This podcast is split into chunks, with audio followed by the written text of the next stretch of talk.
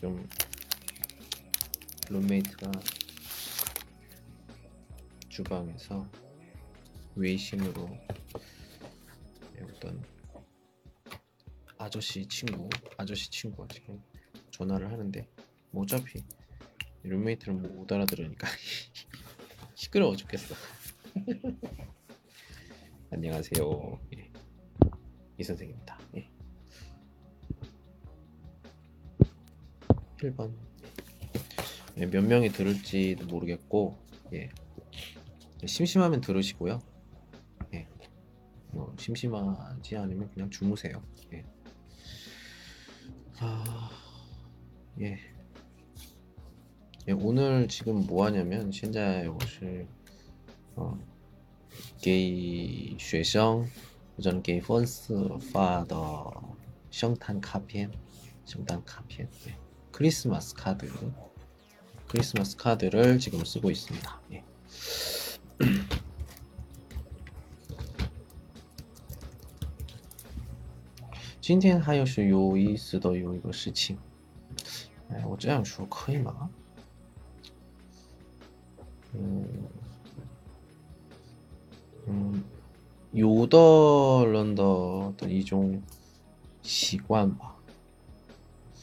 现在他不在嘛，겠죠什么内容？嗯嗯，有收到。有受到批评的人的一种故事，什么故事？嗯，那我特别嗯，怎么说呢？啊， 很有很重要的学生，嗯，很重要的学生。我想，我觉得提高的可能性很大，但是。但是完蛋了的可能性也是很大的学校，这本书可以吗？嗯，我今天才知道他的，嗯， 大的问题。我觉得这个是，嗯，很多学习不好的学生的共同的问题吧。啊别的老师们那不知道，但是我呢，嗯，如果有批评的时候，嗯，批评的时候，哎，我有时候就脾气不好的，嗯，事情也多，但是大部分那时候说对方的的有问题，嗯，批评的时候。对方，我说对方是学生，学生说有问题的部分，呃，说一下。但是那时候呢，就有点感觉肯定是不怎么好吧，嗯。但是就好好听的话，自己问题是什么就，嗯，清楚一点了解，懂了吗？我说的意思。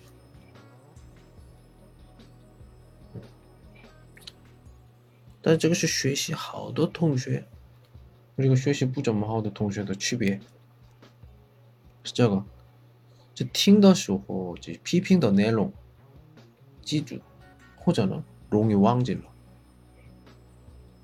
批评的内容能记住的同学呢，可能是 能找到自己问题是什么，或者呢找不到的话，问，反问。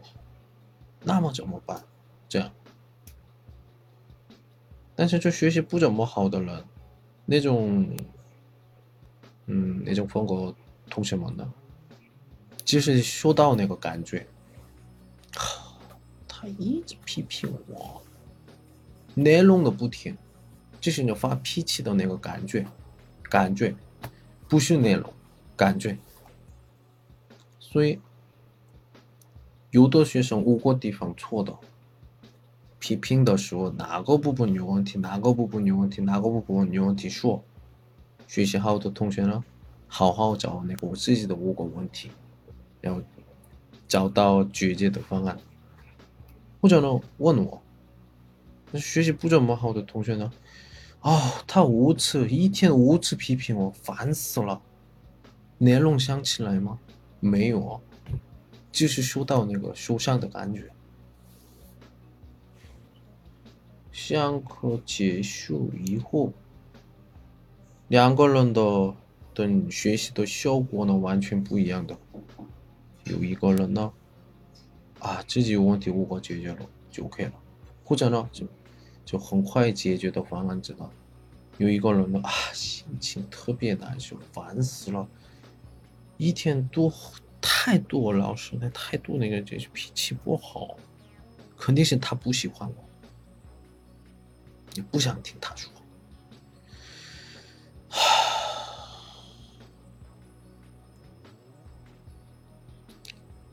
这样不行。发脾气的也有理由，老师们发脾气的理由，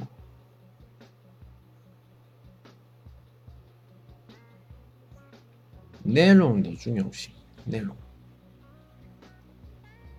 批评的时候哪个部分有问题就告诉的时候，好好听的话就没问题。但是你继续笑，嘲笑，哎，你是那个就那个是批评吧，我就是那样吧。哦，我是教韩国语老师是吧？外教。我们学校呢讲那个就延时韩国语一册、二册、三册、四册、五册啊。第一册的时候听我说，那个时候很多进步，但是不听我说的话，第二册嗯中间百分之五十左右，百分之五十左右越来越奇怪，哎，有点自己心里上的不安。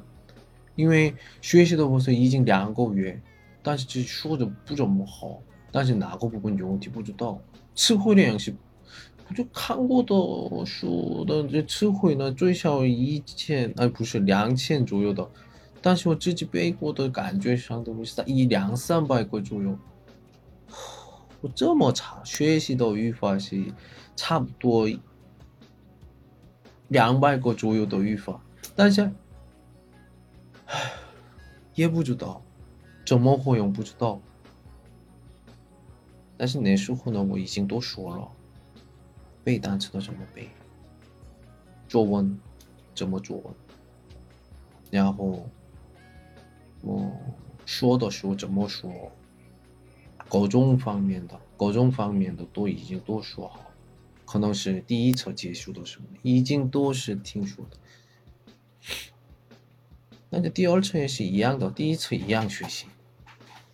都看见学习好的人、不好的人来，这第二册中间都开始，也学习不怎么好的人呢。第三册，延上过第三册的时候问我，老师怎么了？这个这个数怎么样？你看的时候就语法书，啊？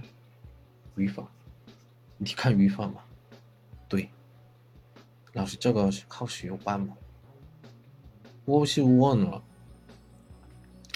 你看那个练习册吗？没有呀。哎，现在你有的书也没看了，这新的书买干嘛呀？不要钱浪费，买煎饼果子吧。饿的时候超好吃的啊。煎饼果子好吃的，比语法书好。老师们怎么对我这样说？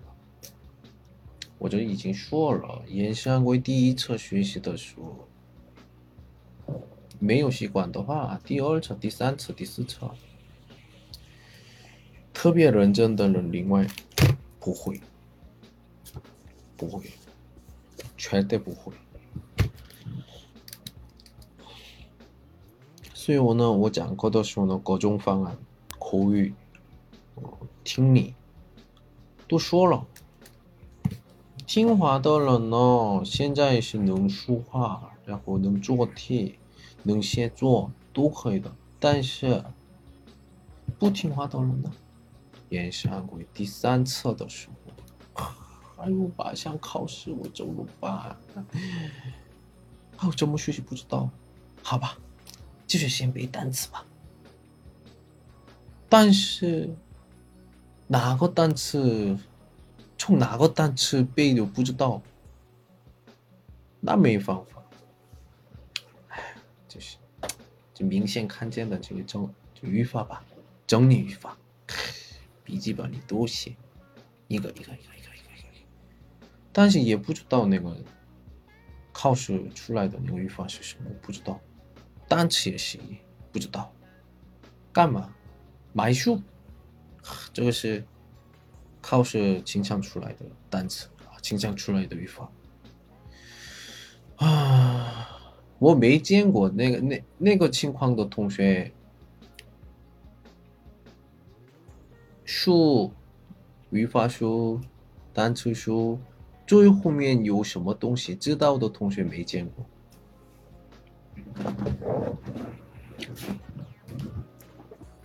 习惯的重要性，习惯的重要性。我解释的方案嘛，好好听的话，我都能帮助。但是我自己学习那样的人，我觉得没有必要性，没有必要性。我觉得以前呢，学习就不怎么好的人，也是一直需要帮助。这个是老师。现在不一样，我现我觉得能成功的可能性的人你帮助，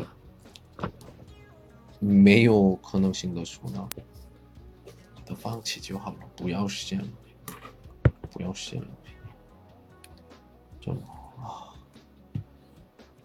那你们也是现在听的人也是注意一下。学习的习惯。很重要的学习的习惯，比如说背单词的时候，对自己正合适的、最合适的单词，背单词的方法是什么？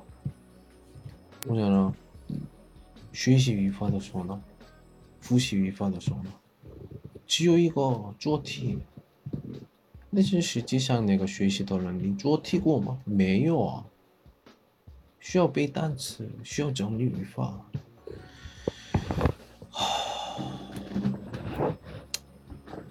那种，不过中级课程延伸为第三册也是这样的，同学有的话，希望不要时间浪费，就是学习别的语言吧。哎呀，不能不要学习，不要学习，就是人家，嗯，出去玩吧，嗯，出去玩吧，或者呢，打工，找工作。 最好的，千万不要这样。够了，够了，够了，真的够了。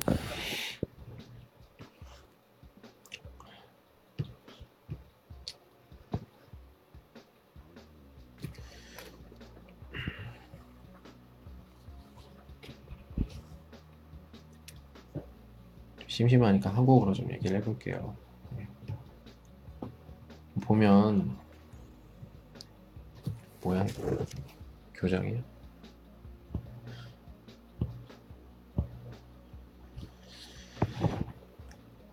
저는 공부가 공부하는 방법이 굉장히 중요하다고 생각하거든요. 단어를 외우는 것도 문법을 정리하는 것도 중요하긴 한데 자기한테 맞는 공부하는 방법을 찾아야 돼요. 이거는 다 달라. 얼굴이 다른 것처럼, 입맛이 다른 것처럼, 공부하는 방법, 자기한테 맞는 방법이 다 달라요. 많이 써서 단어를 외운다. 아니면 문장으로 단어를 외운다. 아니면 그냥 단어를 계속 본다든지, 계속 읽는다든지, 이런 식으로 그림과 같이 외우는 방법도 있고요. 그렇게 외워야 돼요, 단어를. 여러 가지. 그러니까 자기한테 맞는 걸 찾아야죠. 문법도 마찬가지야. 문법은 아, 이때 이런 문법을 써야 돼. 라고 생각이 나야 돼. 생각이 나려면 어떻게 말을 해야죠. 대화를 해야지. 근데 여기 한국 아니에요. 대화할 수가 없어. 그럼 뭐해? 문제라도 풀어야죠. 아니면 예문, 대화를 많이 봐야 되고. 근데 실제로 이러는 사람 있나요? 없어요. 그게 문제지. 그냥 문법 형태 변화만 봐요. 형태 변화 보면 뭐예요? 뭐 문법 옛날에는 문법 그 토픽 수업에서 문법 그게 있었어요. 있었는데 지금 안 하잖아.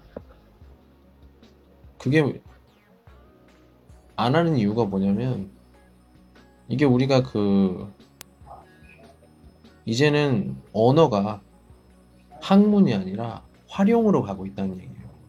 대화 중심이 된다는 거지. 이 대화 중심, 활용 중심이기 때문에 우리 문법 시험이 없어진 거예요. 이제는 언어가 학문이 아니라 이제는 교류라고 그걸 알려주는 거죠. 이제 나중에는 국어도 생길 거고요. 활용이잖아요. 그러기 위해서는 먼저 대화 문제를 먼저 풀어보고 그 다음에 그런 문법이 들어가 있는 문장을 보든지 아니면 그런 문법이 있는 문장을 만들든지 이렇게 해야 된다. 그래야지 실력이 는다. 근데 그걸 잘 못해요. 이해를 못해. 제가 너무 생각이 너무 많은가요? 생각이 너무 많나요? 이걸 안다면 진짜 공부를 잘 할 수가 있어요. 진짜 반년 안에 6급 문제 없어. 근데 이걸 안 해. 진짜 나를 믿고 이렇게 한번 해봅시다. 그래서 나한테 투자를 어느 정도 해준다면 진짜 내가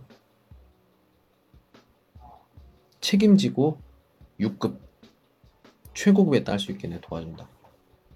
진짜 모든 방법을 다 써라. 그런데 어쨌든 나만큼 경험이 있고 나만큼 어, 학생들을 잘 아는 사람이 있을까? 실제로 이렇게 외국에서 학생들과 학교에서 이렇게 긴 시간 동안 여러 학생들을 아이들, 대학생, 뭐 할머니, 할아버지, 아이들 이렇게 여러 사람들 8년 동안 한 사람은 내가 봤을 때 중국에는 나밖에 없어요. 다 대학교 선생님이잖아요. 대학생들만 만나잖아. 학원으로 이렇게 만나는 사람 8년 동안 이런 사람 나밖에 없어. 진짜로. 그런 내가 봤을 때 거라면 믿을 수 있지 않을까? 그리고 잔소리라고 하는 비평.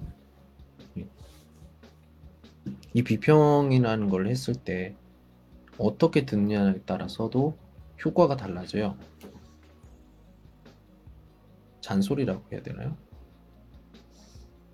비평이라고 할게요. 비평은 내용이 중요해요.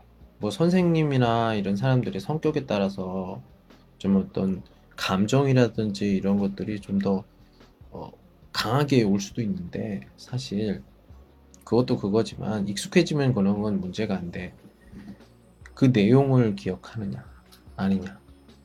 저 같은 경우에는 좀 틀린 부분을 계속 반복해서 얘기하는 음, 스타일이에요. 하다 보면 저도 뭐 화가 나고 그러니까. 근데 어떤 사람은 이 내용을 듣고 아 뭐가 문제구나 라고 생각을 해요. 그리고 문제를 좀 혼자 찾아보고 만약에 안 되면 저한테 물어보고 그래. 하지만 어떤 사람은 어떻게 생각하냐? 아우 이 사람은 왜 나한테 자꾸 이게 잔소리만 해 비평만 해 칭찬 안 하나? 내용은 생각하지 않아. 그냥 감정만 생각해요.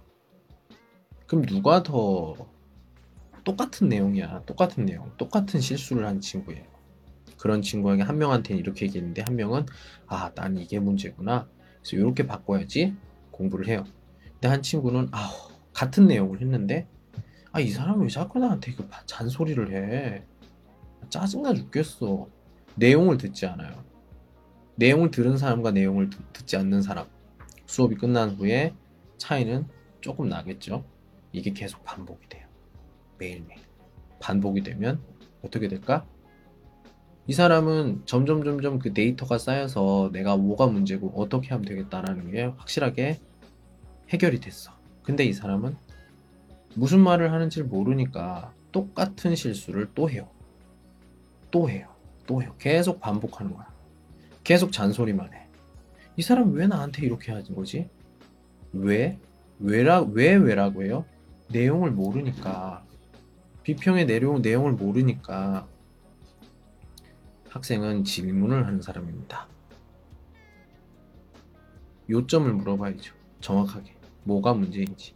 그러면은 쉽게 알려줄 테고, 그렇게 바뀌는 거예요.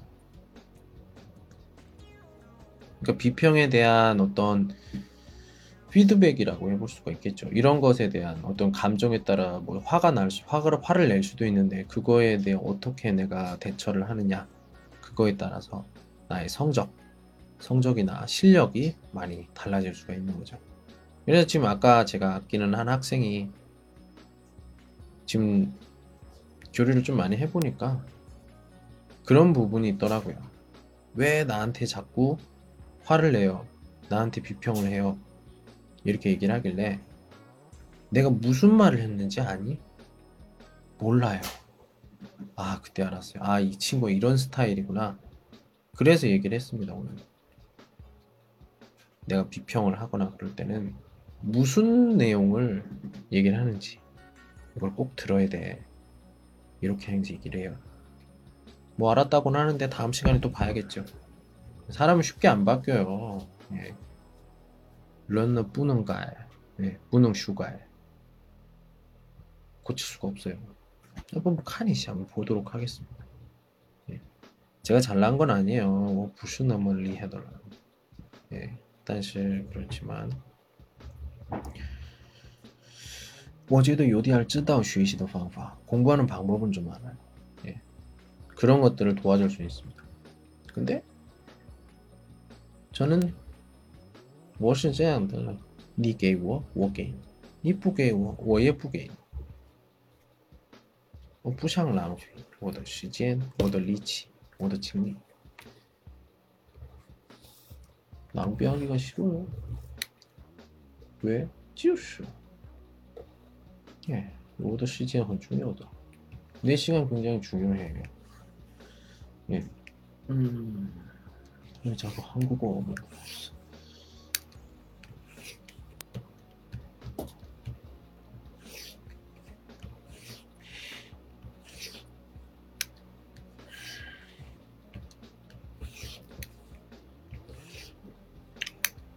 아휴, 되게 안 좋다.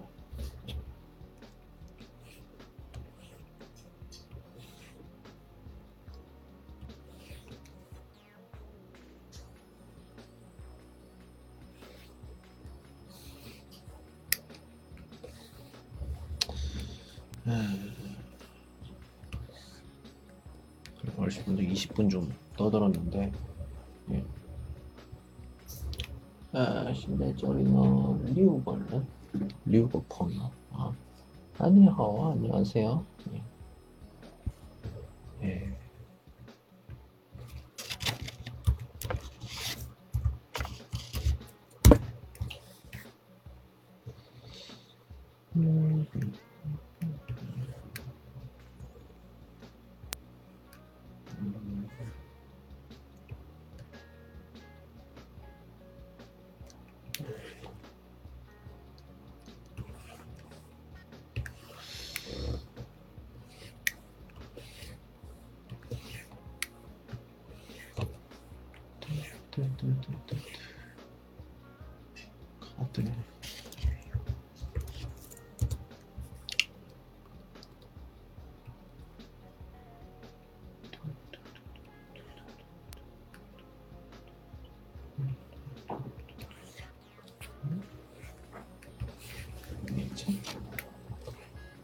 현재 지금 수정탄지에 가피해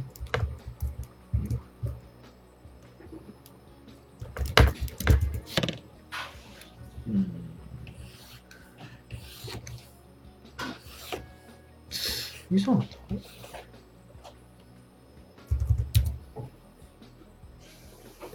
이게 또시 잉어가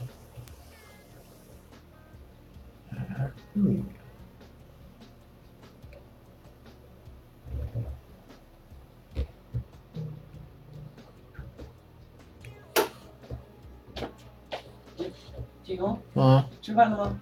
아, 우와, 아, 저, 저, 저, 저, 청슬러. 아, 뭐야, 어차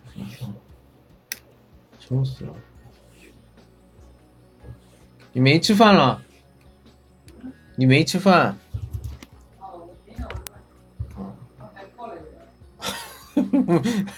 왜 뭐부야 뭐야 뭐부야 뭐부야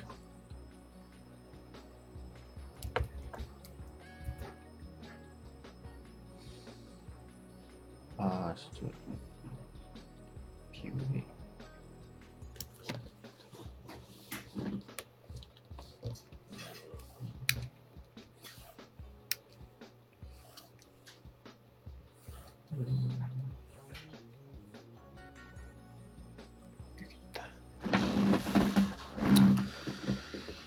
아, 진짜, 진짜, 진짜, 진짜,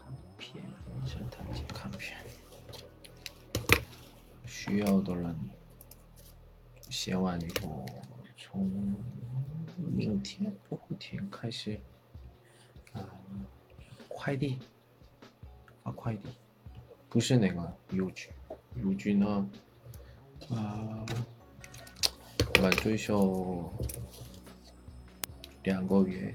最长六个月，真的。我去年发的时候，今年的夏天收到，真的。